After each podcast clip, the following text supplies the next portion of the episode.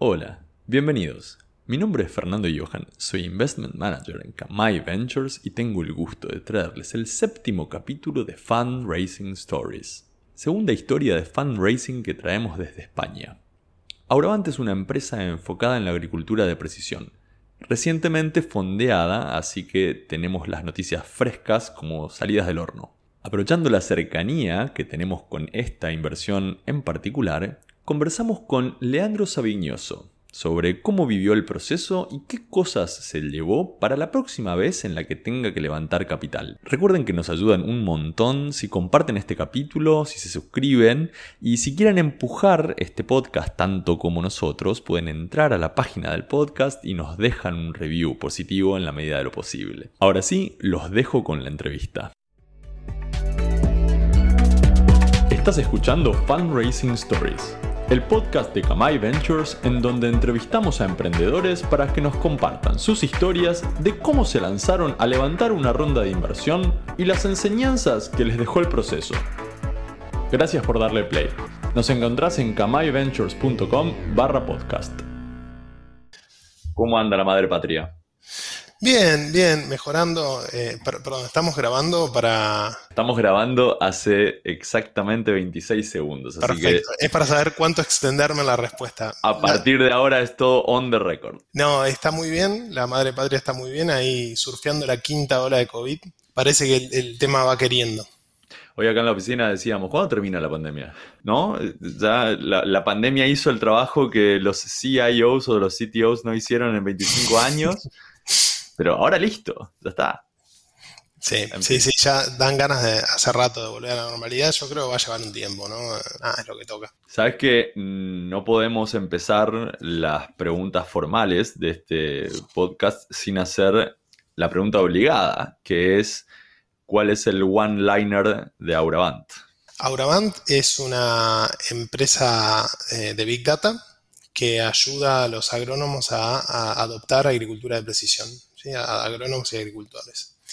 Eh, ahí te tengo que explicar lo que es agricultura de precisión, porque si no, con el one-liner te quedas en... Eh, agricultura de precisión es básicamente usar la cantidad óptima de insumos, semillas, fitosanitarios, fertilizantes, etcétera, en cada metro cuadrado del campo, contaminando lo menos posible o a veces hasta eh, con técnicas regenerativas que, capturan carbono y mejoran la calidad de los suelos.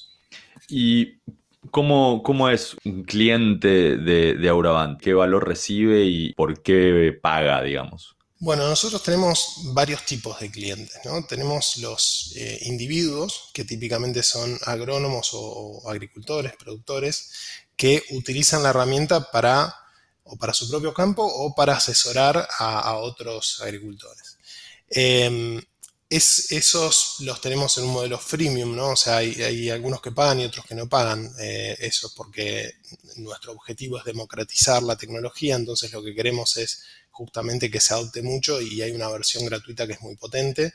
Hoy hay 22.000 usuarios de este tipo, de los cuales más o menos 2.000, 2.500 eh, están en algún plan pago. Pero además, al que hace alimentos, al que produce alimentos, le interesa saber cuál es la disponibilidad en cantidad y en calidad del insumo para producir el alimento. Te doy un ejemplo. Si vas a hacer una cerveza, la, malta se, depende de, la proteína que tiene la cebada, ¿no? Entonces, poder anticipar cuánta proteína va a tener la cebada que vas a cosechar y cuánta vas a tener disponible, te da una idea de cuánta cerveza de tal tipo vas a poder producir y vender. Eso tiene mucho valor, ¿no? Entonces, todas estas empresas eh, también son clientes nuestros. Bueno, no, sé si sabías, pero el, podcast se llama Fundraising Stories. Espero que sí. Full disclosure, Auravant acaba de ser invertido por Kamai, así que, digamos, estamos vinculados. Es, eh, el segundo proyecto en el que, entrevistamos que, que tenemos una inversión hecha. Y ¿Cómo, fue ese proceso? ¿Cómo, ¿Cómo, lo viviste? Voy a empezar la entrevista de atrás para adelante en este caso, porque como es muy reciente, esto fue en estos días, eh, estamos en julio de 2021, eh, ¿cómo viviste el proceso de, fundraising, este último? Eh, bueno, fue desgastante, porque siempre lo son los procesos de fundraising. universal. Para mí fue un aprendizaje muy, muy grande eh, y, un stretching que me obligó a ponerme a, estar a la altura de las circunstancias. Eh, fue un proceso un poco largo, comenzó como por octubre del año pasado. Nosotros tuvimos un muy buen 2020, eh, a pesar de. A pesar de la pandemia, que aceleró mucho la digitalización de los negocios y de un sector que le faltaba mucha digitalización. Eso nos permitió pasar break-even, digamos, el, valle de la muerte de los startups, ¿sí? Y a partir de ahí es como que el, fundraising se hizo más sencillo, porque normalmente eh, eso baja muchísimo riesgo para el inversor, ¿no? ¿A qué, le, ¿A qué le estás diciendo Valle de la Muerte? El Valle de la Muerte es en, en, eh, todos los startups, ese momento, todo el periodo en donde quemas plata sin una certeza de que la empresa va a ser rentable, ¿no? Entonces, la certeza última es que la empresa sea rentable, que es lo que nos pasó a nosotros. Pero hay muchas empresas que pasan el Valle de la Muerte sin ser rentables porque ya tienen un modelo probado y, no paran el crecimiento, digamos. Antes de, ser rentables vuelven a, invertir y a levantar inversión, eh, en nuestro caso fue un Valle de la Muerte donde empezamos a, quemar dinero y, y, más o menos en 2019 encontramos este Product Market Fit de la mano de, de empresas grandes como las que te estaba contando, que complementaban muy bien el modelo de negocio que teníamos nosotros de freemium hacia los usuarios. Y en 2020 fue como la consolidación de mostrarle a todo el mundo que la empresa puede crecer y podía crecer por las suyas, incluso muy rápido, pero que estábamos como para crecer más rápido. Te iba a hacer una, mención de, de, esto de quemar dinero. Eh, nosotros los emprendedores estamos acostumbrados a, decir quemar dinero, estamos acostumbrados a decir burn rate y mm, te quería hacer una pregunta lateral eh, inspirada en una experiencia personal. Yo estaba levantando plata una vez y fui a ver a un inversor ángel que no era muy, eh, vamos a decirlo así, del palo, ¿no? Y, en un momento me pregunta, me dice, ¿y, hoy cuánto están gastando todos los meses? Y, yo le digo, estamos, estamos quemando 35 mil dólares mes. Y él me miró un ratito en silencio y me dijo, los están quemando.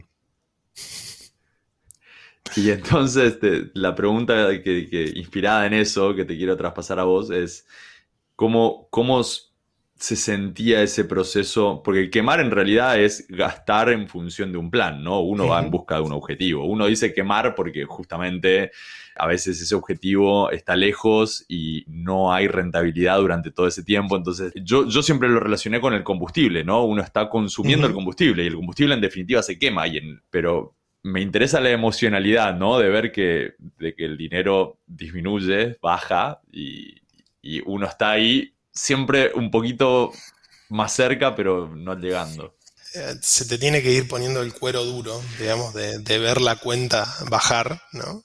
Eh, y sí, todo, yo creo que a, los fundadores nos pega, fundadores el equipo de liderazgo que está desde el principio también, ¿no? Eh, pero es como que todo nos pega muy, muy en la piel, por eso digo lo, de, lo del cuero duro. Sí, es, es un ejercicio que hay que entenderlo. Me parece que lo importante es este, entender muy bien la alocación de esos recursos, ¿no? En, dónde lo estás quemando. Lo estás quemando en ganar tiempo para hacer el product market fit, lo estás quemando en, conseguir usuarios, en conseguir clientes, porque eso te, da, te va a dar mañana un crecimiento más rápido o, variación del modelo de negocio. Eh, para mí, intentar medir muy bien es, es clave. Y yo creo que a veces la necesidad es importante. A nosotros lo que nos pasó en 2019 fue que por un cambio de contexto macroeconómico argentino tuvimos que salir a buscar ese break-even más rápido. Eh, y creo que fue una de las mejores cosas que nos pudo pasar. Porque más allá de veníamos creciendo bien, eso aceleró muchísimo decisiones que luego fueron fundamentales en el éxito, éxito de la compañía y que posibilitaron que seis meses después, eh, digo, porque más o menos el, cambio se produjo en, agosto, septiembre de 2019, seis meses después, cuando vino el COVID, eh, nos encontró en una posición muy buena para aprovechar esa necesidad creciente de digitalización que tenían las grandes empresas.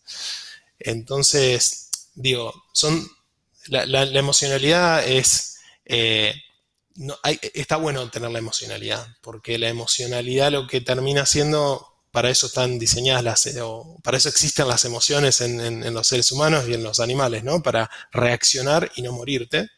Y en la empresa sirven, eh, y a nosotros nos, nos sirvieron para decir, bueno, aparentemente va a ser muy difícil levantar inversión en este contexto, tenemos que ir a break-even, teníamos miedo, y, y eso hizo que vayamos más rápido, ¿no? Bueno, yo, lo sé porque estuve relacionado con el proceso, pero contémosle un poco a la audiencia de qué se trató la última ronda de inversión, cuánto levantaron y, cuánto va a durar. Ah, esa es la gran pregunta. Levantamos eh, un millón, eh, en total, un millón ochocientos mil euros y con otra, con otro financiamiento blando que conseguimos son dos millones cien mil euros. Así que eh, tenemos unos buenos fondos para, para más que triplicar el negocio en, los próximos 18 meses. Em, nosotros cuando nos planteamos los eh, sprints de, la ronda anterior y de esta ronda también, son sprints de entre 12 y 18 meses, ¿no? En los cuales uno, hace toda la inversión y, trata de que se dé el recupero, ¿no? Em, con lo cual, no es que no, sabemos exactamente cuánto va a durar porque después las cosas, ¿no? Hay sensibilidades que pasan, pero ese es el time frame en el que nos manejamos. Em, y me preguntabas por el proceso también, ¿no? Ahora, ahí iba a ir a eso, pero ya me contestaste que va a durar 18. En principio, el plan es que dure 18 meses esa inversión. La pregunta enganchada a eso es si hay planes de levantar otra ronda y de cuánto sería en ese momento planes hay, lo que hoy no estamos es poniendo energía en ello, porque estamos en modo full ejecución, ¿no? Eh, sí, sí, la idea es, levantar una serie A que será dos o tres veces más grande, dependiendo el, desafío que veamos en ese momento y la alocación de recursos. Eh, hoy el, el, agro, el ACTE, está en un nuevo hype, otra vez hay mucho interés por invertir en el sector, nosotros tenemos un, producto que, es muy atractivo porque se integra con, casi todo, eh, es agnóstico al tipo de cultivo, estamos en, España y estamos en Latinoamérica, cultivos diferentes, eh, tiene una propuesta de valor para el B2B, con lo cual, eh, estamos en, un camino de crecimiento que creemos que va a tener sucesivas rondas de inversión pero hoy el foco está puesto todo en, lograr los, los, milestones que nos pusimos, ¿no? los objetivos que nos pusimos. Recién me decías que este proceso, el último proceso de fundraising fue para vos un, proceso de aprendizaje y de crecimiento. Y si yo te obligara, digamos, a reducirlo a uno o dos aprendizajes, ¿cuáles elegirías? Em, son, son muy genéricos. Hay algunos muy puntuales, pero creo que lo importante es manejar muy bien la ansiedad eh, en todo el proceso. Porque escuchaba en otro de los podcasts eh, tuyos que, creo que eh, la persona de Polinatula decía, no se cierra hasta cuando se cierra. Nosotros decimos los muertos se cuentan fríos, es un poco fea la frase, pero es eso, ¿no? Hasta que, hasta que no está todo cerrado. No hay que probarse la piel antes de matar al oso, dice en España. Eso, ¿no? Es un proceso muy largo, es un proceso muy largo donde tenés eh, mucha negociación, pacto de socios. las cosas que se negocian son mucho más que el monto y la evaluación, que es lo que el emprendedor normalmente tiene en la cabeza. Después em, se, empieza a abrir un abanico de, cuestiones que son tan o más importantes que, esas dos primeras variables. Y son procesos largos. Yo aprendí del, del timing de la ronda, que es muy difícil de transmitir este, este conocimiento, ¿no? Pero ahora, frente a una nueva ronda, y eso yo ya, nosotros habíamos hecho dos rondas de inversión. Lo que pasa es que cuando empezás a levantar de, inversores institucionales, de, de, VCs, cambia la forma en la cual se maneja. Y para mí eso fue todo un mundo, mundo nuevo, ¿no? Estaba acostumbrado a levantar de, de ángeles y aceleradoras. Entonces, gestionar toda esa tensión permanente durante todo este tiempo es, un gran aprendizaje. ¿Y cuál dirías es la diferencia más importante o, cómo viviste vos la, mayor diferencia entre, en ese cambio, ¿no? Entre aceleradoras y ángeles y los fondos más institucionales de Venture Capital en todo, eh, es muy, primero, a ver, eh, la tesis de inversión creo que es una, cuestión muy a tener en cuenta por, los emprendedores. Los emprendedores siempre estamos em, eh, en desventaja con los fondos. El, libro, creo, de, cabecera de muchos emprendedores debería ser Venture Deals, que, es un gran libro de, de, cómo levantar una ronda cuando lidias con un VC. Inauguraste una sección en el podcast que es recomendación de libros. No, teníamos hasta ahora. Venture bueno, Ponemos el link en la descripción. Para mí es fundamental porque ese, ese, libro, y de hecho los autores dan cursos online que están muy, muy buenos, que te, llevan extremo a extremo sobre cómo es la negociación con los, eh, con los fondos. Y, y, es muy importante entender cuál, cuáles son los drivers de cada fondo con el que estás hablando, ¿no? Cuál es la tesis, lo que se conoce como tesis de inversión, digo, eh, en qué tipo de compañía invierten, cuándo, cuánto invierten, cuándo buscan las salidas, si son fondos corporativos, que son fondos por ahí más evergreen, que tienen fondos todo el tiempo, o son fondos eh, que tienen sus LPs, pero esos LPs pueden ser a su vez corporates, como es el caso de Kamai, de Kamai eh, y no todos de ellos. Entonces, distintos fondos tienen distintas este, tesis de inversión, distintos intereses últimos de cómo van a hacer un negocio detrás de eso. Y, es muy importante para el emprendedor entenderlo eso, ¿no? Porque si no, no. Eso, en el volviendo, digo, para hacer el contraste con las aceleradoras, es como que uno nunca se pregunta demasiado de eso. Son más early, más o menos si hay fit, es más de besar ranas la aceleradora, ¿no? Algunas se convierten en príncipe, pero son todas ranas, ¿no? Eh, y, los, y los inversores ángeles, en el fondo, si bien hay, hay ángeles que son muy profesionales, ¿no? Hay, hay mucho eh, full que disfrazamos de ángel, ¿no? O, Friends, Family and Fools, que, que en realidad hay como una relación mucho más afectiva. En, tengo, varios ángeles, pero bueno, en realidad a uno era amigo, el otro había trabajado con él, entonces es como que eh, viene por otro lado, ¿no? Y en este, en este proceso de, levantamiento de capital que, duró, se, empezaron en agosto, son... No, empezamos, empezamos como en octubre. Octubre, ah, está Siete, ocho meses. Siete, ocho meses, bien.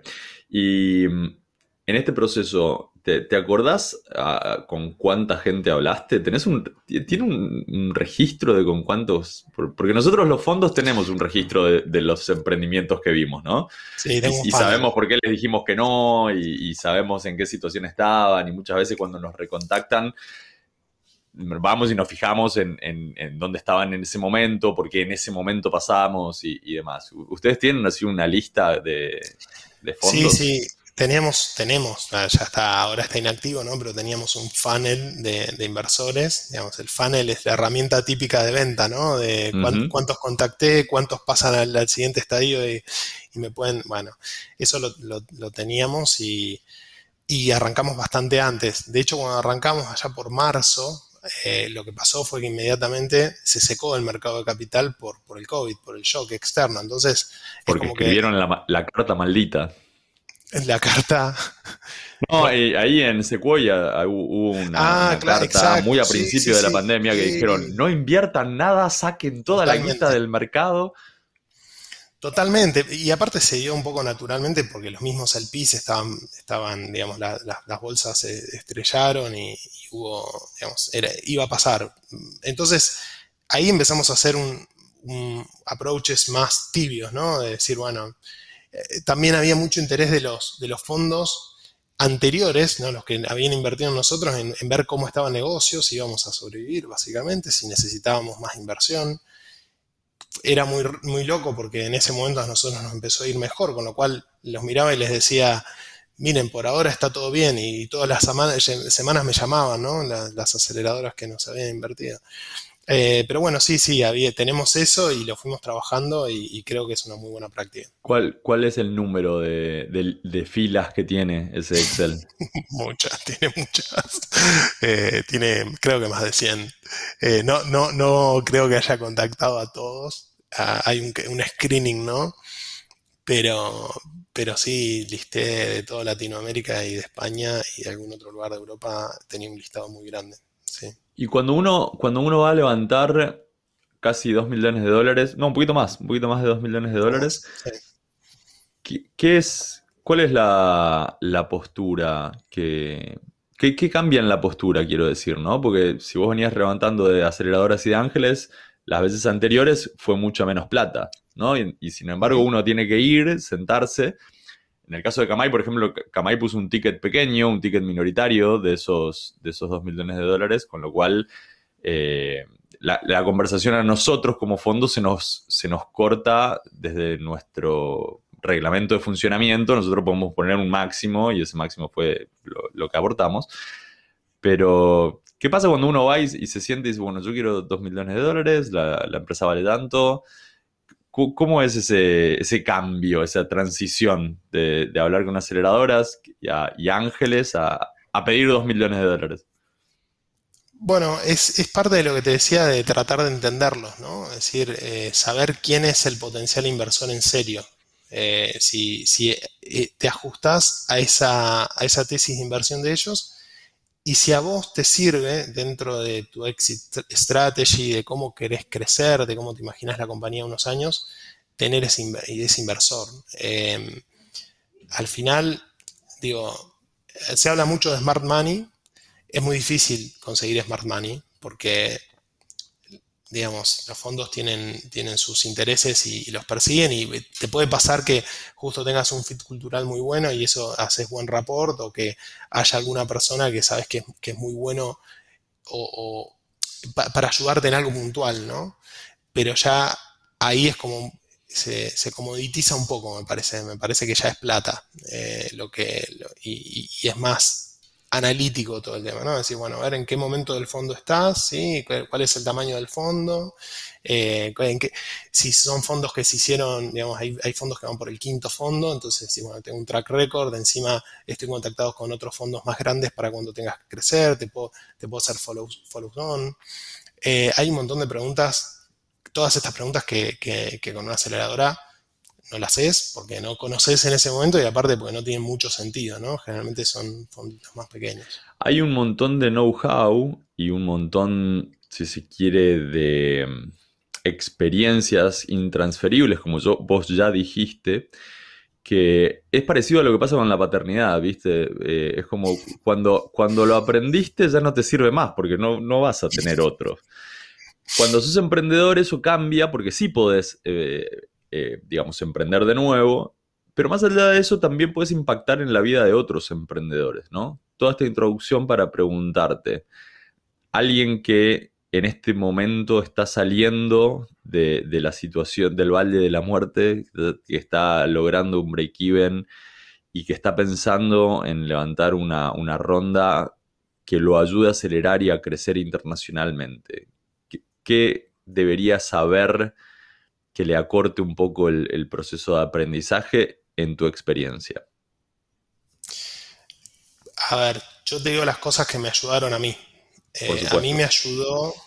Em, un consejo que te dan en Venture Deals en este libro es no salir a buscar mucho dinero. O sea, plantearte el mínimo de lo que necesitas para esa ronda.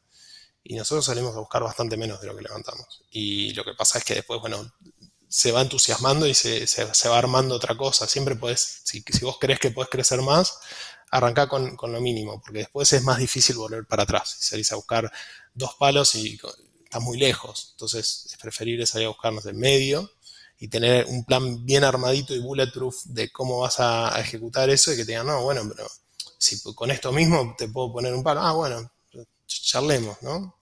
Eso es una cosa que, que me sirvió bastante. Eh, después también, tal vez esto, eh, a mí me sirvió por ahí hablar con, fondos que, yo creía que por ahí no, tenía tanto fit al principio, en el screening inicial, porque ayuda a practicar la conversación. Entonces, eh, vas cometiendo errores en lugares donde tiene menos impacto, ¿no? Eh, eso es otra cosa que, también, y todos estos consejos, a ver, muchos los recibí de, algún lado, ¿no? Es que, pero son los que creo que hoy, cuando vuelva a tener que hacerlo, lo tengo más claro. Sí, en definitiva es eh, eso, ¿no? Es, si, si, lo, si lo tenés que hacer de nuevo y, ojalá, ojalá no, eh, esperemos que, todo salga como ustedes tienen planificado y que esta empresa multiplique por 50, a Kamai le conviene un montón eso. Eh, y, que te dé la oportunidad de hacerlo de nuevo, porque en serio, las, las experiencias personales son bastante intransferibles independientemente de en qué contexto se hagan, ¿no? Hay muchos emprendedores que van y hablan en estudios de caso, en universidades importantes, pero igual, la experiencia es, es, muy en el cuerpo. Entonces está buenísimo que lo puedas hacer de nuevo, porque el que tiene la experiencia sos vos. Sí, sí, totalmente. Eh, lo que sí intento hacer es hablar mucho. Bueno, yo estuve hasta ahora eh, como ayudante de, la cátedra de emprendedorismo de Litva.